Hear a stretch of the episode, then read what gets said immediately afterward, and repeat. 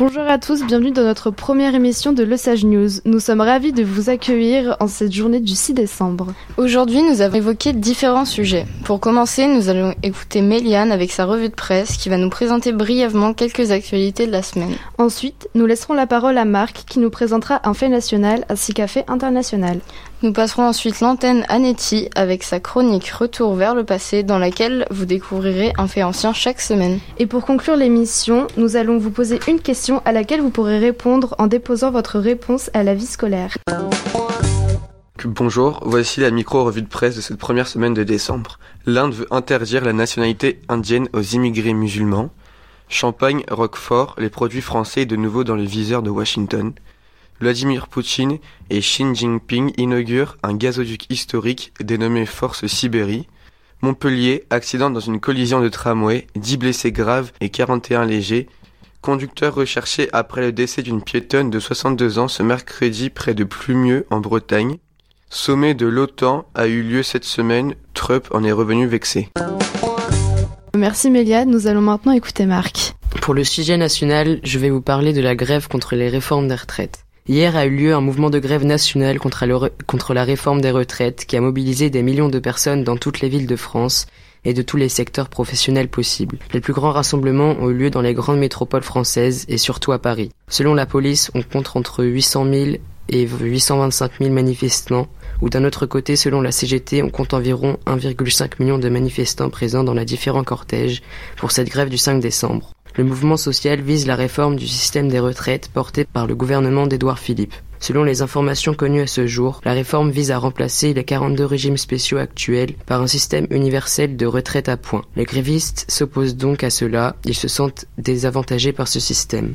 Ces derniers sont de diverses professions. Les services publics, donc l'hôpital, l'éducation nationale, la poste, EDF, la police, mais il y a aussi le secteur aérien, la SNCF, la RATP et même certains gilets jaunes qui ressurgissent pendant ce mouvement de grève. Ils ont tous participé de leur manière et en quelque sorte paralysé le pays. Même si ces manifestations organisées par la CGT sont pacifiques, certains rassemblements ont débordé à cause des casseurs et black blocs qui se sont invités à la fête comme à Nantes ou à Paris. Nous rappelons que près de 60% des Français soutiennent en effet la grève, en particulier les ouvriers 74% et les agents du service public les journaux et les médias en général ont beaucoup abordé le sujet de la grève, comme Le Parisien qui titre à l'épreuve du feu en montrant le président Macron et Édouard Philippe, ou encore Ouest France qui s'intéresse au pourquoi de la grève. Ils disent pourquoi ils font grève.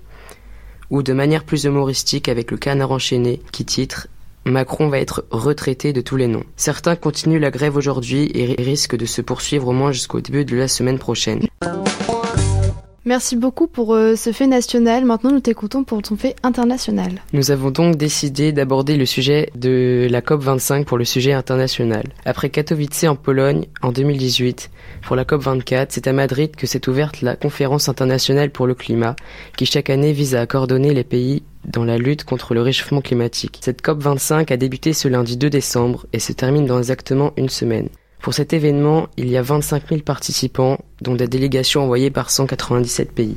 L'objectif de la conférence est de passer aux étapes suivantes du processus ONU Changement climatique, qui sont cruciales. L'un des objectifs clés conclu l'an dernier lors de la COP24 en Pologne, est d'accomplir plusieurs tâches pour la réalisation intégrale de l'accord de Paris sur le changement climatique. C'est-à-dire que les pays se sont mis d'accord en 2021 pour contenir l'élévation de la température de la planète nettement en dessous de 2 degrés Celsius par rapport au niveau pré-industriel, ou encore de poursuivre les efforts pour limiter la hausse des températures à 1,5 degrés Celsius et bien d'autres choses. Les décisions capitales sont espérées sur au moins trois sujets, les objectifs de réduction des, émissions de gaz à effet de serre, l'aide aux pays les plus vulnérables et aussi l'encadrement des, marchés carbone. Cependant, les médias n'étaient pas très enthousiastes par rapport à la réelle efficacité ou utilité de ce rassemblement, comme Libération qui sur son journal du 2 décembre titre En attendant Glasgow, en référence à la prochaine COP26 à Glasgow, une jeune étudiante d'origine sud-coréenne, venue exprimer sa colère à Madrid avec une douzaine de militants du monde.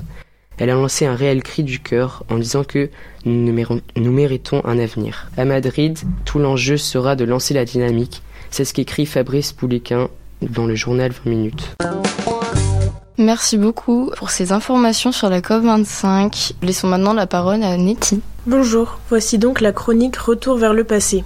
Aujourd'hui, nous sommes le 6 décembre.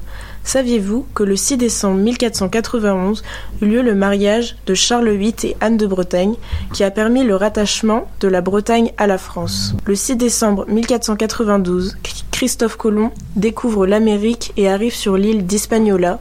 Et enfin, le 6 décembre 1922, l'Irlande devient indépendante. Il est désormais temps de lancer notre jeu hebdomadaire, le jeu des 1000 neurones. Saviez-vous que la ville d'Istanbul a eu d'autres noms au cours de l'histoire? Byzance pour les Grecs, elle s'appelait ensuite Constantinople pendant plus de 1000 ans, pour ensuite avoir son nom actuel Istanbul à partir de 1453. Quelle autre ville a eu trois noms durant l'histoire? N'hésitez pas à nous laisser vos réponses en vie scolaire. Merci à vous d'avoir écouté notre émission. On vous souhaite une bonne journée et à la semaine prochaine dans le Sage News.